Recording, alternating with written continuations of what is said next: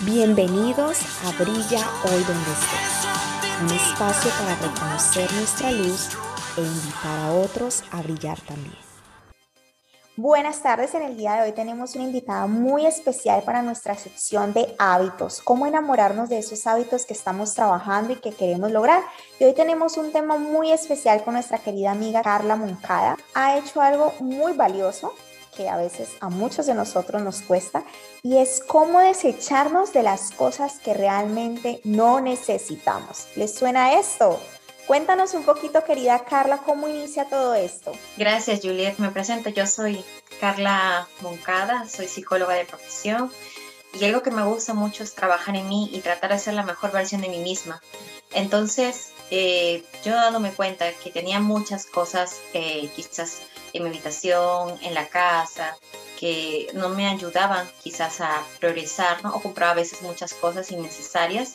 Me ayudó eso a darme cuenta que tenía que hacer una limpieza, pero no solamente una limpieza del ambiente físico, sino también de mis pensamientos. Me di cuenta que a veces nosotros tenemos pensamientos negativos que no nos ayudan a progresar porque vemos algo nuevo y al comprarlo eso nos da una seguridad, una falsa seguridad. Llegó un punto en mi vida que dije, tengo que deshacerme de esto. Me empecé poco a poco con los pensamientos a levantarme cada mañana, a agradecer, a mirar las cosas que me daba Dios y a decir en mi mente que, que soy lo suficiente y que tengo lo suficiente alrededor. Y ahí poco a poco me vino la impresión de empezar a sacar todas las cosas que no me servían. Por ejemplo, todo lo que estaba quiñado, todo aquello que ya no me iba puesto, todo aquello que no iba conmigo y empecé como un ciclo. Yo lo llamaba como un ciclo de renovación. Preguntaba, ¿no? ¿Esto a quién le puede servir? ¿Y con esto a quién puede ayudar? Porque muchas veces no tenía tampoco la forma de ayudar, ¿no? Con algo económico. Entonces llegaban amigas que se iban a la misión, amigos que se casaban, si alguien se casaba en una cocina o tenía enseres dobles, como, la, como losas, la vajilla los regalaba. Si tenía vestidos, tenía vestidos que yo tenía de joven y también los daba y poco a poco y así me iba renovando y renovando y renovando. Pero esto es algo muy curioso porque a veces nosotros pensamos que no tenemos lo suficiente en casa y esa está muy acompañada de la idea de que no somos suficientes. Esas dos cosas yo noté que están muy, muy ligadas. Y yo me preguntaba, yo decía, ¿realmente es verdad esto? ¿Realmente soy suficiente? ¿O realmente necesito tener esto? ¿O necesito comprar esto? Y ahí fue donde me puse una meta. La meta fue de tratar de vivir una vida minimalista. ¿En qué sentido? En comprar lo mínimo, en quedarme con lo mínimo y también si yo tenía algo para dar o lo donaba o lo renovaba en el sentido que mandaba a reparar algunas cosas que sí podía utilizar, cosa que no compraba algo nuevo, ¿no? Y si tenía que comprar algo nuevo, tenía que deshacerme el doble, ¿no? Y entonces cada vez que, limpiaba la casa era como una terapia para mí, ¿no? Limpiar la casa, hacer las cosas. Miraba algo y decía, bueno, este, esta prenda la utilicé en tal ocasión, pero ya no la vuelvo a utilizar. Ya, entonces aquí no puedo hacer de provecho.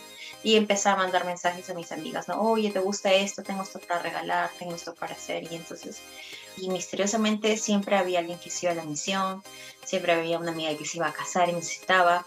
Me he quedado con lo mínimo para para estar, para vivir. Y eso también me trajo bastante paz, porque a veces, a veces sin querer uno se embroma con tantas cosas, ¿no? Quiero, quiero taco, quiero la cartera, o en la cocina me hace falta este picador. Uno dice, tengo esto, pero me falta esto. Y tú te metes a la cocina y dices, ay, tan chévere esto, no, pero podría mejorarlo. Y todo ese tipo de cosas. Pero me gustó mucho lo que acabas de decir, Carlita, y es que todo inicia por nuestros pensamientos. ¿Qué está dentro de mi mente que me está beneficiando o qué es lo que me está quitando? Y a veces no solamente me está quitando economía, ¿no? Porque a veces las personas dicen, no, es que si tú compras mucho, gastas mucho, entonces eh, es algo que va a afectar tu economía. Afecta positiva y negativamente nuestras emociones porque a veces estamos tan vacíos en nuestra mente y en nuestro corazón que buscamos llenar esas cosas con cosas materiales y esas cosas no nos permiten llenar realmente lo que somos y lo que queremos. Es un disfraz. Exacto. Es cuando yo me refiero a esto del disfraz es porque mientras más control quiero tener de las cosas que hay afuera, menos control tengo sobre mí mismo. Y eso es algo que tenemos que aprender a dominar. Algo tan sencillo como deshacerse de las cosas que están alrededor, que no le sirven, y de esos malos pensamientos, te prepara para, para la vida realmente, para la adversidad. Así es, Carlita hermosa. Gracias por lo que acabas de compartir con nosotros y algo que estaba notando en las diferentes secciones que hemos tenido de los hábitos es que todo nace en base a algo en nuestro interior, algo que interiorizamos. Eh, si ustedes recuerdan, Margaret nos decía de que ella recordó las historias de su abuelito y por eso inició su amor por la lectura. Y Carlita nos habla de que recibió pequeñas impresiones poco a poco cuando ella hizo un análisis mental, un análisis personal y en base a ello todo cambió. Entonces, quiero que podamos prestar de ahora en adelante más atención a las pequeñas impresiones que llegan a nuestra mente y a nuestro corazón, porque es la forma en cómo se va a crear un hábito y un hábito que está fundado en una verdad en una verdad que se va a mantener por y no es algo que se mueve por las circunstancias ni por las necesidades o por las cosas que otros nos dicen, sino que si hemos tomado la decisión de hacer esa impresión un hábito en nuestra vida, vamos a obtener el éxito.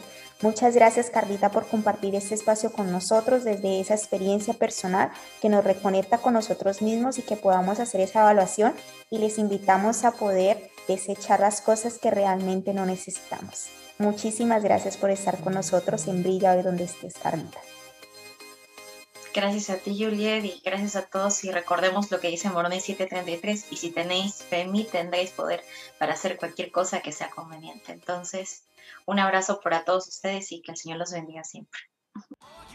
Comparte este mensaje con aquella persona que sientas que lo necesita.